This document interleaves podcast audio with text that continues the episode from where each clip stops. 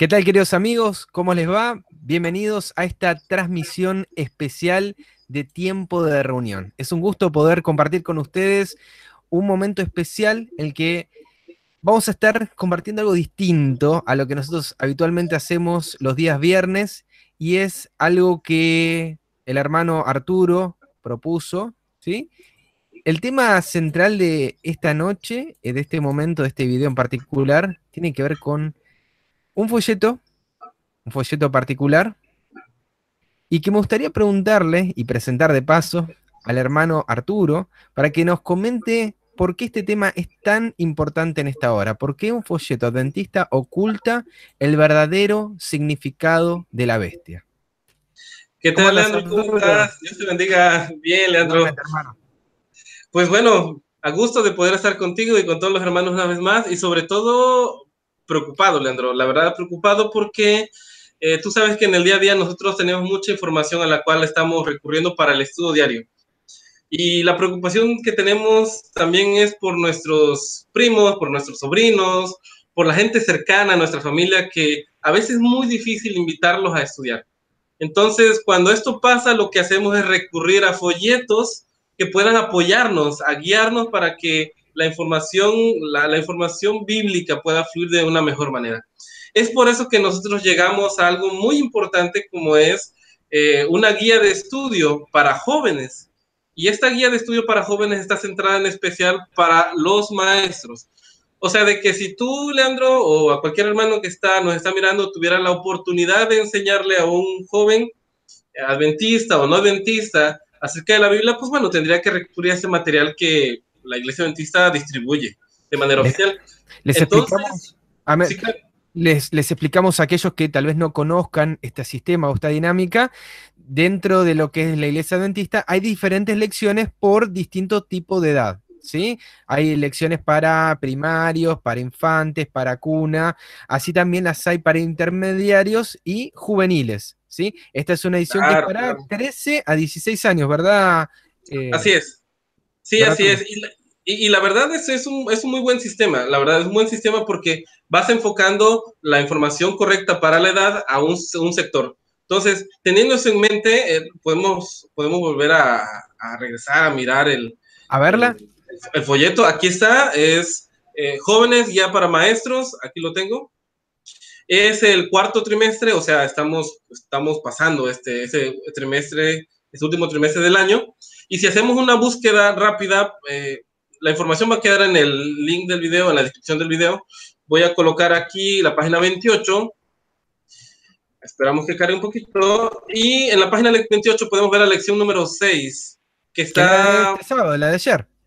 Eh, claro, claro, la 10 de noviembre. Entonces, podemos ver eh, que el estudio está enfocado mm, en la, en la particular forma de ver otras denominaciones religiosas. Entonces, acá dice el título, El poder que corrompe y tiene una referencia a un libro, al libro El conflicto de los siglos, escrito por nuestra hermana Elena G. de Guay, eh, que este capítulo es sumamente muy importante en el mensaje que tiene. Y me gustaría, Leandro, leer el segundo párrafo. No sé si se aprecia. Ahí se ve bien, ahí se ve bien. ok, mira, vamos a leerlo. Si puedes igual agrandarlo un poco, tal vez para la gente pueda... Ahí está, perfecto ahí, perfecto. Ok, Vamos a leerlo, Leandro. Y lo vamos a analizar y vamos a analizarlo a la luz de la palabra y a la luz de las, eh, los escritos de la Madre de la Dice, una de las maneras de hacer, eh, de hacer que esta enseñanza sobre el papado, por eso el capítulo de 36, que, de Conflicto de los Siglos habla acerca del papado, eh, no sea tan áspero, es enfatizar el hecho que la iglesia, o sea, la iglesia católica, ha jugado un papel central en la historia de la redención de la raza humana por parte de Dios. Como adventistas del séptimo día, tenemos una deuda con los líderes que han dado forma a la iglesia a lo largo de los siglos. Parte de esa herencia, por supuesto, incluye oscuros capítulos, eh, oscuros capítulos de corrupción y abuso. Pero antes de eh, señalar con el dedo acusador al Papa o difamar a nuestros hermanos, y ojo, me gustaría que recordemos esa parte, difamar a nuestros hermanos y hermanas católicos, deberíamos saber más bien hacernos cargo de nuestra historia cristiana y admitir que algunos de los que nos han precedido, han hecho cosas malas e inexplicables en nombre de la religión. Ese es el texto, es el texto o el, el, el pequeño fragmento de esta lección a la cual nos gustaría analizar en esta tarde y por lo que nos trae ahorita que nos preocupa mucho. No sé qué te parece, Leandrés. Espectacular. La, ya la propuesta me encanta, Arturo. La propuesta me parece eh, atrapante para poder entender por qué esto está sucediendo hoy en un material que tiene que ser de instrucción para los jóvenes que pronto van a estar predicando, si no lo están haciendo ahora, al mundo entero. Así es, así es. Y esto es lo que a mí me llama la atención y creo que hay una cita, Leandro, que yo creo que hay una cita de nuestra hermana Elena Gedvay que tiene una mención muy especial acerca de eso. Creo que la tienes, ah, ¿verdad? Así es, Arturo.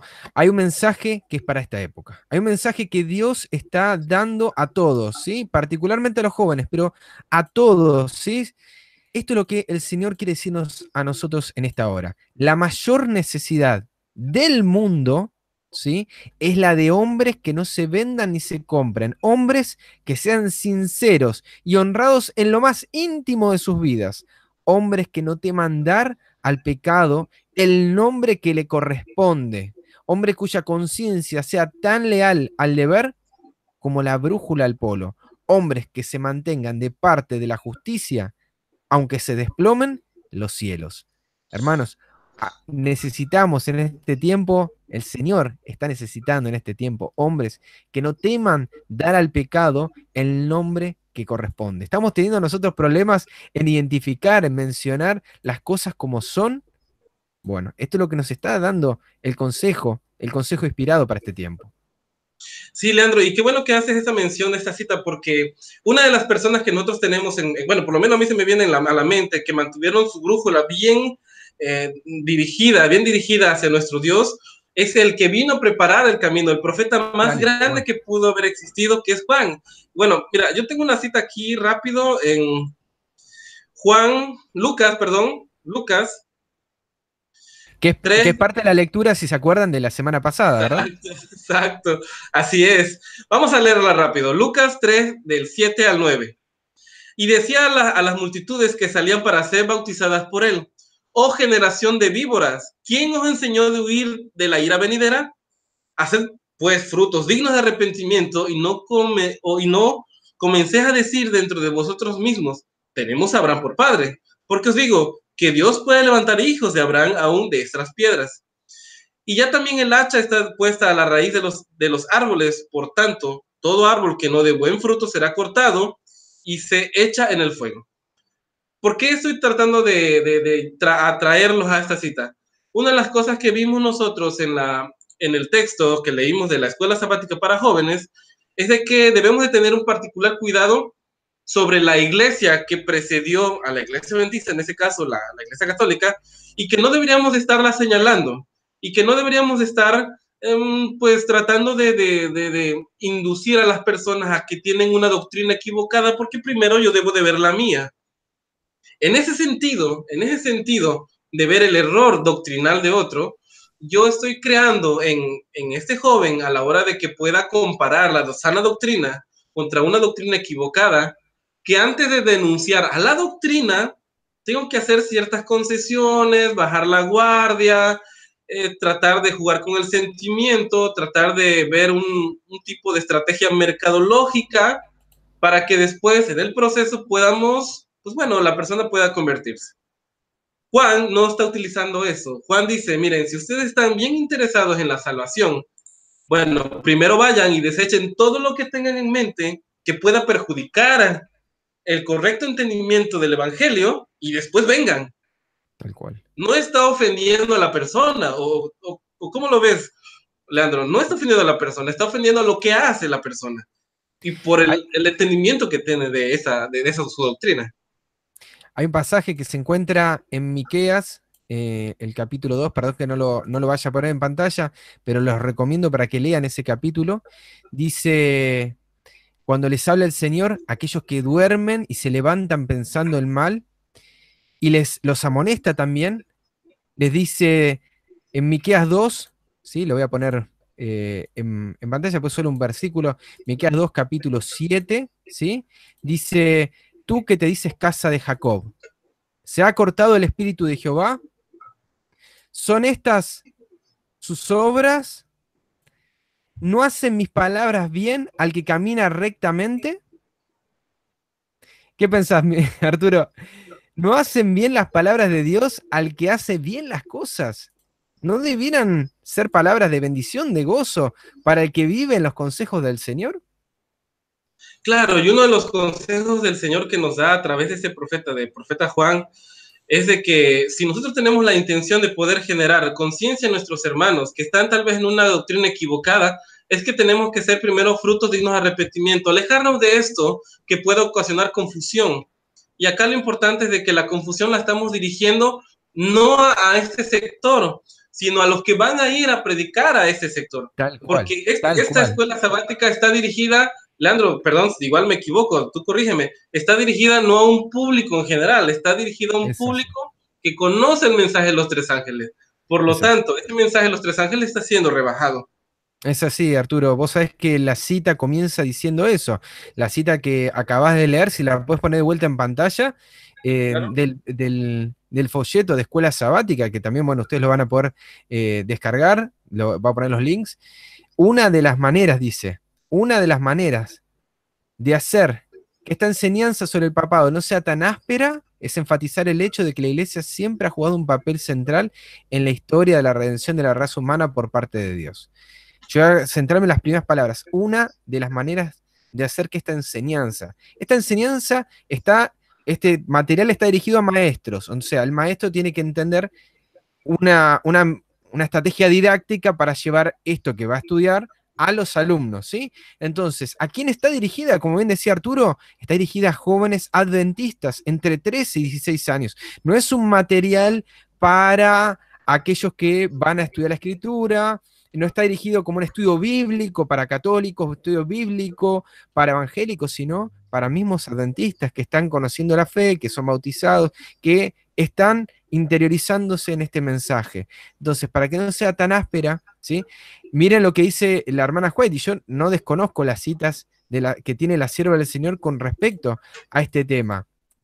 Ella dice, ¿sí? lo pongo ahí en, pantalla para que ustedes puedan verlo también, tras largo y tenaz conflicto, perdón, esta no es la, la cita, cierto que se nos ordena clamar a voz en cuello no te detengas, alza tu voz a trompeta y anuncia a mi pueblo su rebelión y la casa de Jacob su pecado.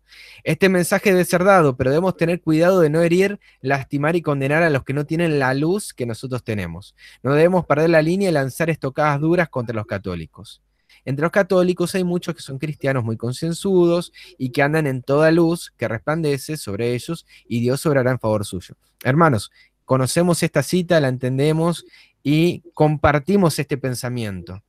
Pero el mensaje que recién ponía en pantalla Arturo no estaba dirigido hacia católicos, no estaba dirigido hacia la formación de aquellos que iban a, introducirse dentro de la iglesia como nuevos fieles. Está dirigido a aquellos que están siendo formados como adventistas, ¿sí? está dirigido a jóvenes adventistas.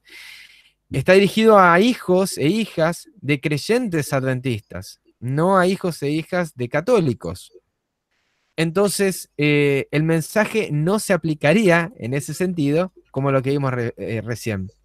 Fíjate, Leandro, que haces mención a algo muy importante en la cita, no sé si la puedes poner. Sí, la pongo en pantalla de vuelta. Dice, eh, entre los católicos hay muchos que son cristianos muy concienzudos y que andan en la luz que resplandece sobre ellos.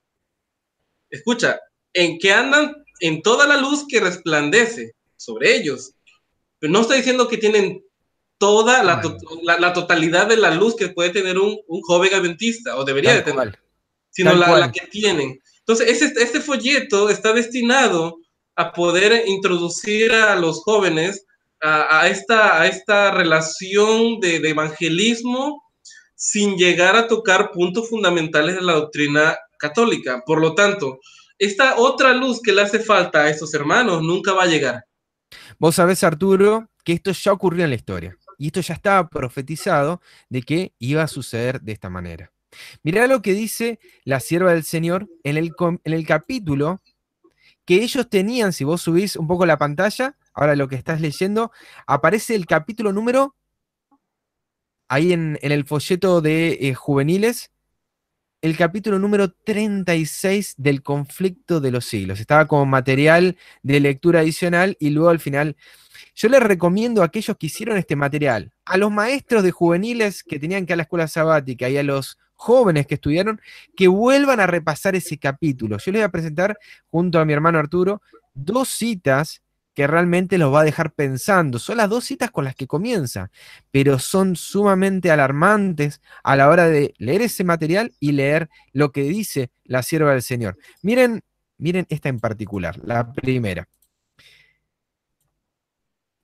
Los protestantes consideran, esto así arranca el capítulo 36 del conflicto de los siglos, los protestantes consideran hoy al romanismo con más favor que años atrás, ¿sí? Los protestantes, incluidos adventistas, ¿sí? A los adventistas son una continuación de, esa, de, esa, ese inicio que realizó Lutero en el año, ¿sí? En el año 1517, en el siglo XVI.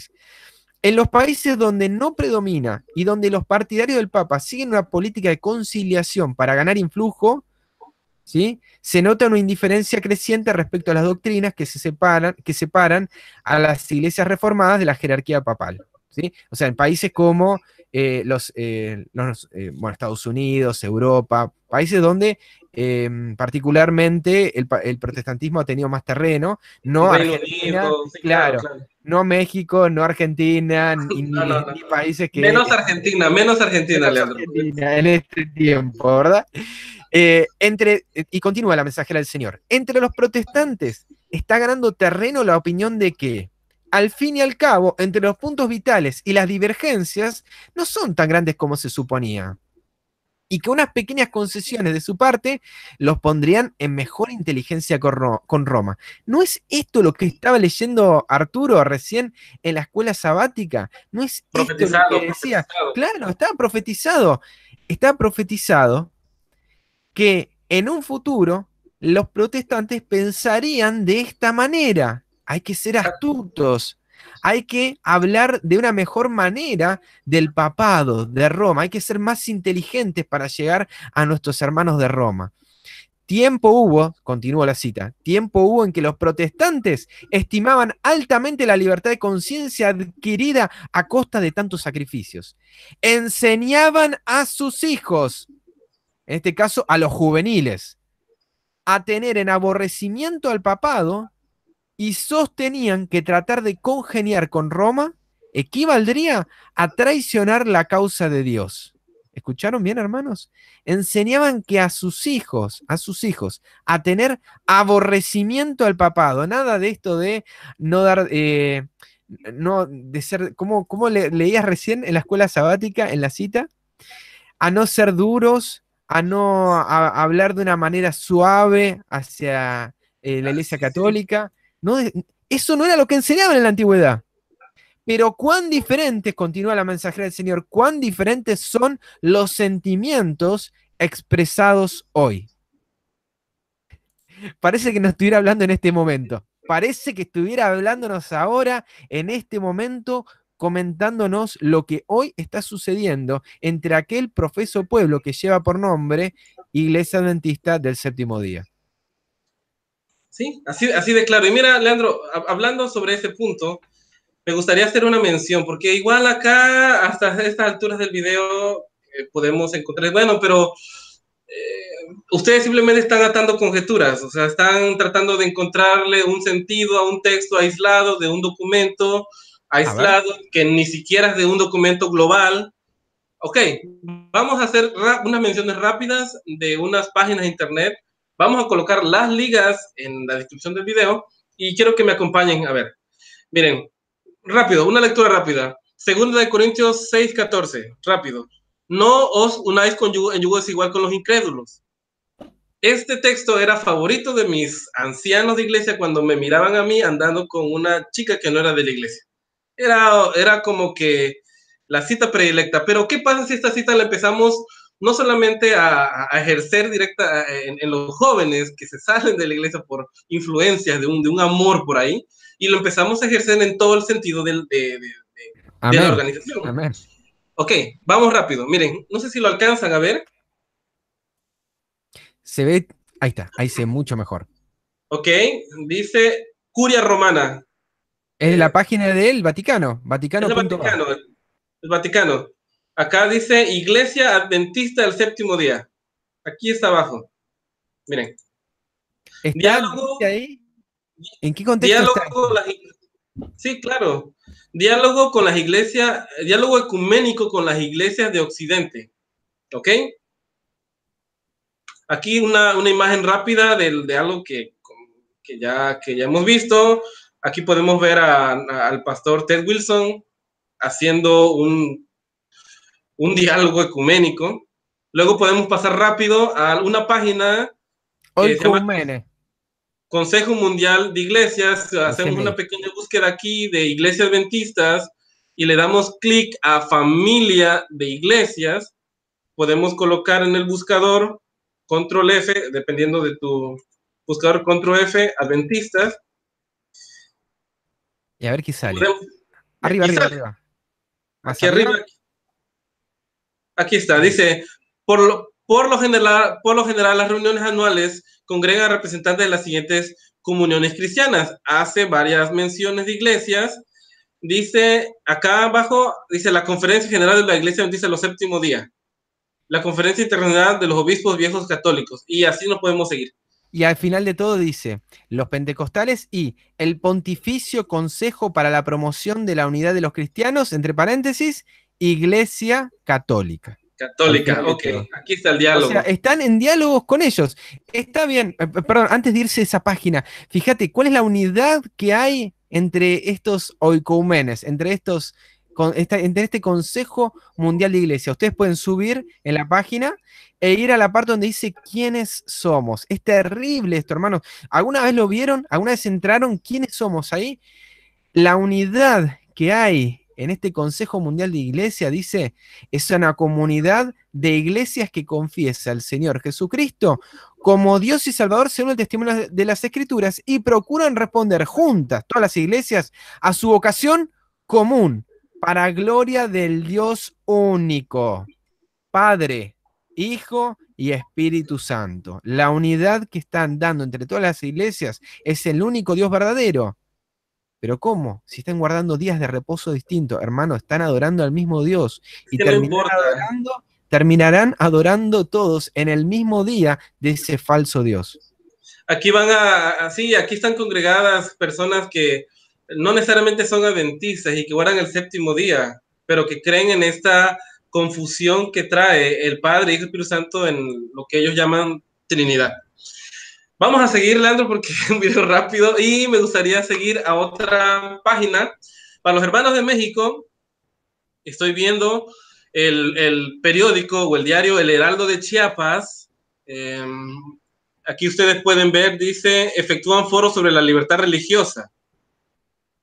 Es un artículo, es un artículo que es redactado por Oscar Gómez. Usted, voy a dejar el enlace de igual forma, del domingo 25 de junio de 2017. El año pasado, bien. Claro. Dice, San Cristóbal de las Casas, el obispo de la diócesis de San Cristóbal, Felipe Arismendi Esquivel, informó, eh, informó que el Consejo Interreligioso de Chiapas cumple 25 años desde su fundación en el 92. Nos pasamos al siguiente párrafo. ¿Y qué dice? Dice, se inició como una propuesta de un pastor adventista que fue aceptado de inmediato por tres obispos del entonces Samuel Ruiz, don Felipe eh, Aguirre y su servidor. Y bueno, dice, como, los pastores de la iglesia adventista, bautista, presbiteriana, nazarena, mormona, buen pastor. O sea, no, solo están siendo participantes, sino ellos son mismos los que están convocando. Entonces, Leandro, por, de ahí la importancia de que empiecen a circular artículos eh, para que nuestros niños, para nuestros jóvenes, puedan ya ver estas reuniones con una ligereza, con una ligereza tan grande para que cuando alguien como Leandro, alguien como Arturo, alguien como Jeffrey, alguien como, no, no, hermano, tú eres fanático, ¿cómo es posible el amor de Dios nos une? ¿Cuál es el problema? Y bueno, ya vimos cuál es el problema. Ya vimos lo que, eh, los primeros cristianos hacían con sus hijos, qué es lo que les enseñaban, Creo que tienes por ahí todavía una cita guardada, ¿verdad, Leandro? También, también Arturo, tal cual. Y estaría uno volver a repasar los párrafos que siguen de la escuela sabática. ¿Saben por qué? Porque muchos padres, hay este que nos envió, este párrafo en particular, nos envió un padre dentista que es preocupado por la educación de sus hijos. Pero hay padres que no, no, saben lo que sus hijos están leyendo ni lo que los maestros estudian para darle a sus hijos. Y es necesario que sepamos cómo están siendo instruidos nuestros hijos en estos tiempos. ¿sí? yo no tengo hijos, Arturo tampoco, pero nos preocupamos desde este lugar, sabiendo que a lo largo de la historia esto se vuelve a repetir, hermanos. Fíjense, nuevamente vamos a leer este párrafo y cómo termina. Una de las maneras de hacer, ¿sí? Que esta enseñanza sobre el papado no sea tan áspera es enfatizar el hecho de que la iglesia siempre ha jugado un papel central en la historia de la redención de la raza humana por parte de Dios. Hermanos, ¿estamos leyendo correctamente? ¿Estamos entendiendo lo que escribieron acá? ¿Estamos entendiendo que lo que nos dice es que la iglesia que ha jugado un papel central es ese papado al que no hay que tratar de una manera tan áspera? Estamos entendiendo de que en el desarrollo de esa iglesia que se ocupó, ¿sí? como, un, un, papel central en la redención de la raza humana, está hablando de que la Iglesia Católica ocupó ese papel dentro de esa iglesia. ¿Estamos nosotros conscientes de que los maestros están enseñando esto a sus hijos? Como adventista continúa, Arturo, esto no termina acá, ¿sí? Como adventista del séptimo día tenemos una deuda a ver, ¿con quiénes tenemos esta deuda, Arturo? tenemos una deuda con los líderes que han dado forma a la iglesia a lo largo de los siglos, hermanos. Ah, ¿De cuál? ¿Lutero? ¿Wycliffe? ¿Haas? ¿Jerónimo? Eh, ¿Tyndall? No, hermanos, está hablando del papado, el contexto es hablar del papado. Entonces, ¿cuáles son esos líderes del que va a hablar el papado? Y vamos a encontrar San Agustín de Hipona, Santo Tomás de Aquino y demás eh, líderes jesuitas y, bueno, presten atención, lo que hay en las escuelas sabáticas para adultos, las citas de referencia que hay escondidas en materiales para maestros, en comentarios de estos libritos chiquitos que aparecen para la escuela sabática de adultos, todas citas que si no lo dicen directamente que habla de San Agustín, la nota al pie es de alguno de estos líderes y de enseñanzas católicas, hermanos. Los adventistas tenemos una deuda con líderes que han dado forma a la iglesia a lo largo, de los, ídolos, de los siglos. San Agustín de ¿formó la iglesia adventista? Según este concepto, según esta idea, sí, hermanos. Parte de esta herencia, Arturo, te voy a pedir si puedes subir un poquito más el texto. Parte de esta herencia, por supuesto, incluye oscuros capítulos de corrupción y abuso. Ahora nos hacemos cargo, ¿sí? De lo que pasó en la iglesia adventista, con lo que hicieron los católicos a lo largo de la historia, la Inquisición, la persecución de los protestantes, pero antes de señalar con un dedo acusador al Papa o difamar a, nuestros hermanos y hermanas católicos, debiéramos más bien hacernos cargo de nuestra historia cristiana y admitir que algunos de los que nos han precedido han hecho cosas malas e inexplicables en nombre de la religión. Bueno, en realidad ellos no, son tan malos, ¿no?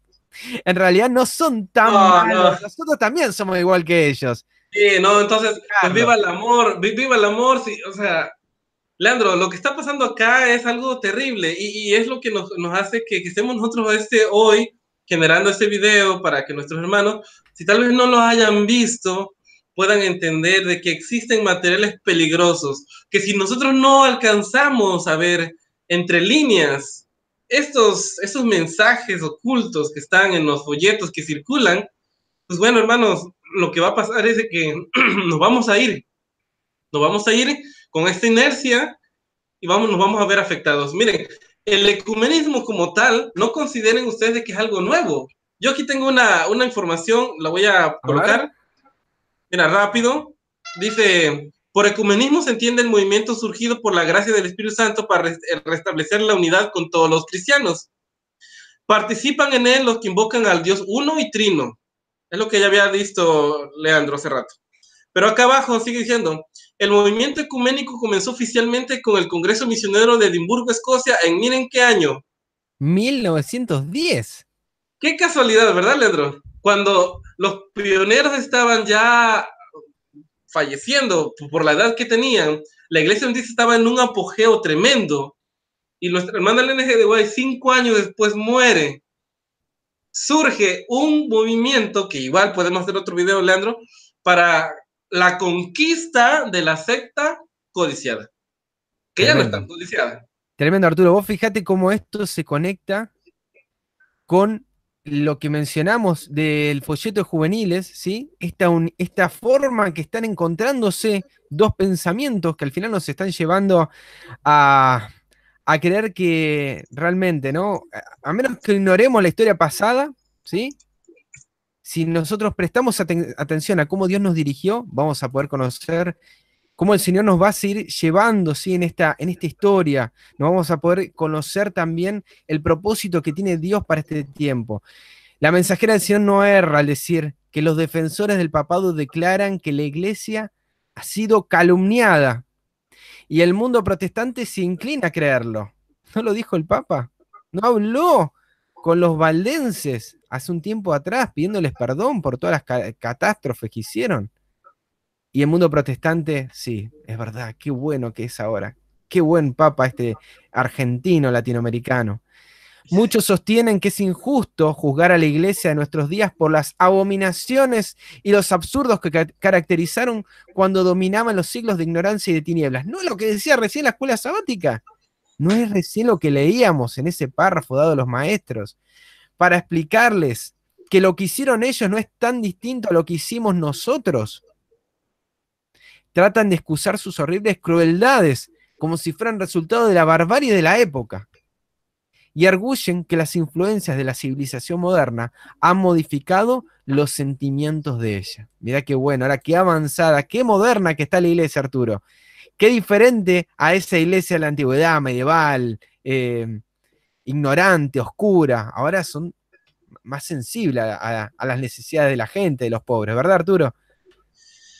Ay, Landro, ¿qué te puedo decir? Aquí podemos seguir sacando y sacando y sacando citas que contradicen un fragmento que, bueno, realmente es muy, muy triste.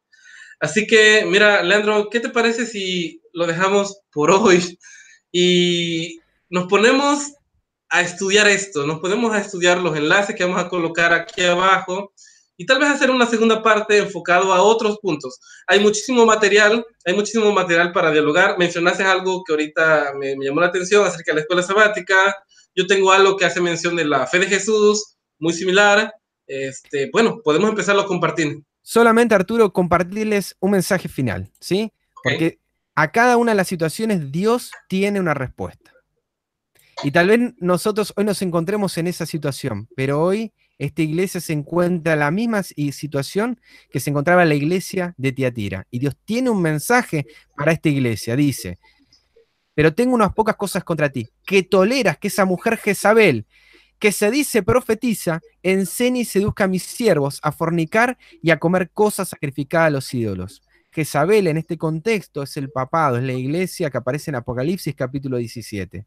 Y enseña y seduce a mis siervos, que son aquellos que están siendo llamados a levantar el estandarte de Cristo. Están enseñando a fornicar a sus siervos en la introducción de todas estas mentiras que vemos en la escuela sabática. A fornicar, a unirse con otras iglesias, que eso es fornicar, y a comer cosas sacrificadas a los ídolos, en la conexión de esto que mencionaba Arturo, de la adoración a otros dioses. Y le he dado tiempo para que se arrepienta, pero no quiere arrepentirse de su fornicación. He aquí, yo la arrojo en cama y en gran tribulación a los que con ella adulteren, hermanos, esto es para hoy también, para nuestros días, si no se arrepienten de la obra de ella. Y sus hijos, y a sus hijos heriré de muerte y todas las iglesias sabrán que yo soy el que escudriña la mente y el corazón, y os daré a cada uno según sus obras. ¿Quién es este que escudriña la mente y el corazón? Bueno, cuando leemos en la escritura, en, leemos, terminamos de leer esta historia, nos va a decir en el versículo 29, el que tiene oído, oiga lo que el Espíritu dice a las iglesias. ¿Y, y quién es ese que habla bueno, en el versículo 18 nos dice quién es ese espíritu. Y escribe al ángel de la iglesia de Tiatira, el Hijo de Dios, el que tiene ojos como llama de fuego y pies brunidos, y los pies semejantes a bronce brunido, dice esto, hermanos, los hijos, y, esta iglesia morirá, dice, a sus hijos heriré de muerte, y todas las, iglesias sabrán que yo soy el que escudriña la mente y el corazón. Hoy en día las iglesias están negando a Cristo como el Espíritu, están negando a Cristo como Hijo de Dios. ¿No les parece que esto, Arturo, no, no está hoy en día esto siendo llamado a, en este momento a nuestra consideración? Totalmente, Leandro, totalmente. Hay una conexión tremenda. Desde que empiezas a negar el primer mandamiento, el primer mandamiento, no tendrás dioses ajenos. Si no empiezas a respetar lo básico, lo demás no lo vas a poder filtrar. Y es por eso que estamos hoy aquí, porque nos causa temor que nuestros hermanos no puedan filtrar. A mí me, me impactó mucho esta información que nos pasó nuestro hermano, y me sorprendió. Platicando por ahí con otras personas para ver la, la importancia, me dijeron, no, pues, todo estuvo muy buena la lección, impresionante, pero algo, o sea, no se alcanzó a ver. Entonces, qué bueno, qué bueno que todavía existe la oportunidad de analizar, la libertad de analizar. Llegará el tiempo en donde no existirá. Así que hacemos una invitación a todos los que están acá de que no se queden con la información que tenemos. No, estudien por ustedes. Arturo, fue un placer enorme haber compartido este video. Nos vemos en otra próxima edición especial. Claro que sí. Así que los tenemos al tanto de algún nuevo material. Si ustedes tienen deseos de colaborar, de ayudarnos, eh, pueden enviarnos a toda información que tengan y suscribirse a las redes que en breve voy a poner en pantalla. ¿sí? No les dejamos, les pedimos que por favor no dejen de escribirnos a estos, a de contacto, tiempo de reunión en Facebook y en YouTube. No dejen de suscribirse, hagan clic a la campanita y nos estaremos viendo en un próximo video, si así Dios lo permite. Un abrazo, Arturo. Bendiciones. Dios te bendiga, Leandro. Dios te bendiga.